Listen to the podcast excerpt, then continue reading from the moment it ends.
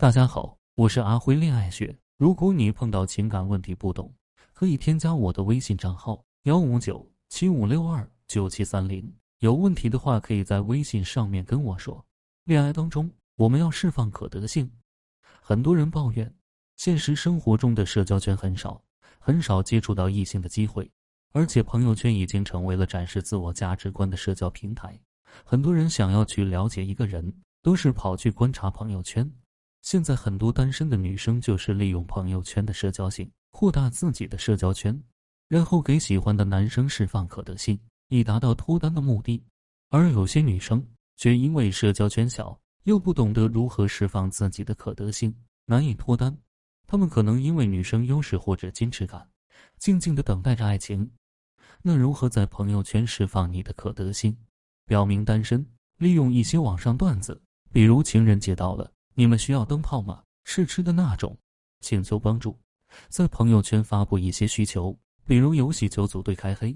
旅行求组团游玩，给别人一个接触自己的机会，表达欣赏，可以说一些自己欣赏的男性性格，比如暖男、篮球明星科比，给这类男生提供可得的信息，提供价值展示。会钢琴或者爱做饭，有这一类需求的男生，也会想来搭讪你。第二点，展示自身价值。恋爱其实也是一种价值交换，所以在朋友圈展示自身的价值。也是吸引对方的一种方式。我的朋友露露，她男朋友就是被她朋友圈展示的价值而吸引。一年前，她去参加一个婚礼，同桌的男生和她聊了几句，互相加了微信。而后，她一忙就忘了这事。有一天，男生突然发消息过来和她打招呼，她发现自己和这个男生挺投缘的，两人都爱好旅游、摄影，从国内景点到国外风情，经常聊到很晚。不久后的一个周末，男生就邀请她一起参加了一个骑行队。在游玩的过程中，她和男生相处的不错，竟有一种相见恨晚的感觉。一个月后，两人就确立了男女朋友关系。露露突然想到，男生在微信上和她打招呼时，已经离那次聚会过去了一个多月。他问他：“为什么你加了我这么久都没有和我说话？”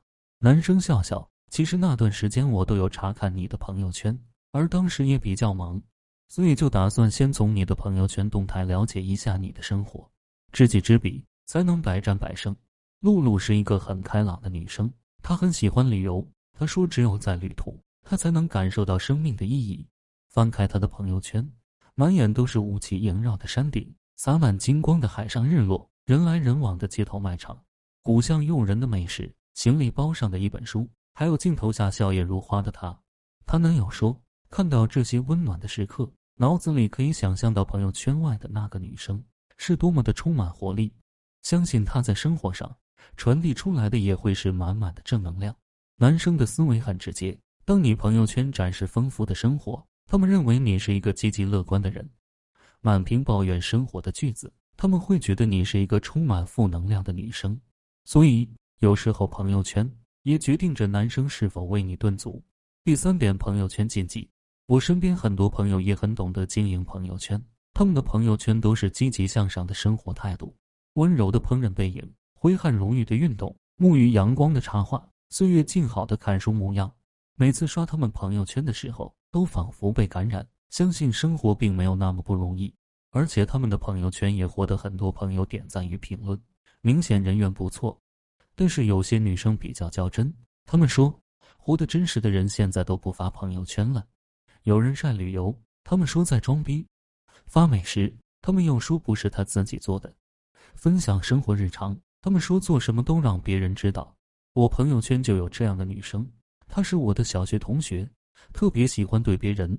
她认为自己是耿直不做作，而他的朋友圈充满着阴谋论，各种吐槽，似乎这个世界并不存在美好的东西。他的开头几乎都是“难道只有我一个人觉得？”我听说很多同学都屏蔽了他。有时候，我们总是说不用在乎别人的想法，但内心里还是很渴望别人的认可。当我们被朋友屏蔽的时候，也会自我怀疑。所以，为了避免你的朋友圈被别人屏蔽，你要清晰什么样的内容不能发。同一天最好不发同样的内容。比如，我朋友说他的朋友圈就有这样的一个男生，特别喜欢刷屏，每天转发十几篇文章。还有几条信息是自拍照，发的内容不能太情绪化，比如抱怨生活。看你朋友圈的人，没有任何义务接收你的情绪垃圾。不要转发主观性太强的信息，比如“我相信穷人一辈子都脱离不了贫苦”，微商请用另一个微信发，不然满屏的二维码会让人头疼，引起别人的反感。积攒求点赞的朋友圈尽量不要发，这种信息会显得自己价值很低。不要发让别人觉得你是一个随便的女生的内容，比如逛夜店、衣着暴露的照片。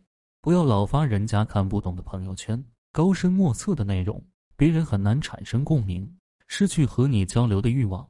如果你的朋友圈没有一个人点赞与评论，或者你需要反省自己，不为取悦别人，只为让自己变得更好。毕竟我们也需要社会情感系统支持。如果你很喜欢在朋友圈分享自己生活，不必为了别人的言语去隐藏。但是记住，朋友圈就像你的一个老友，要感恩和善待。而不是理所当然的把它当做你的情绪垃圾桶。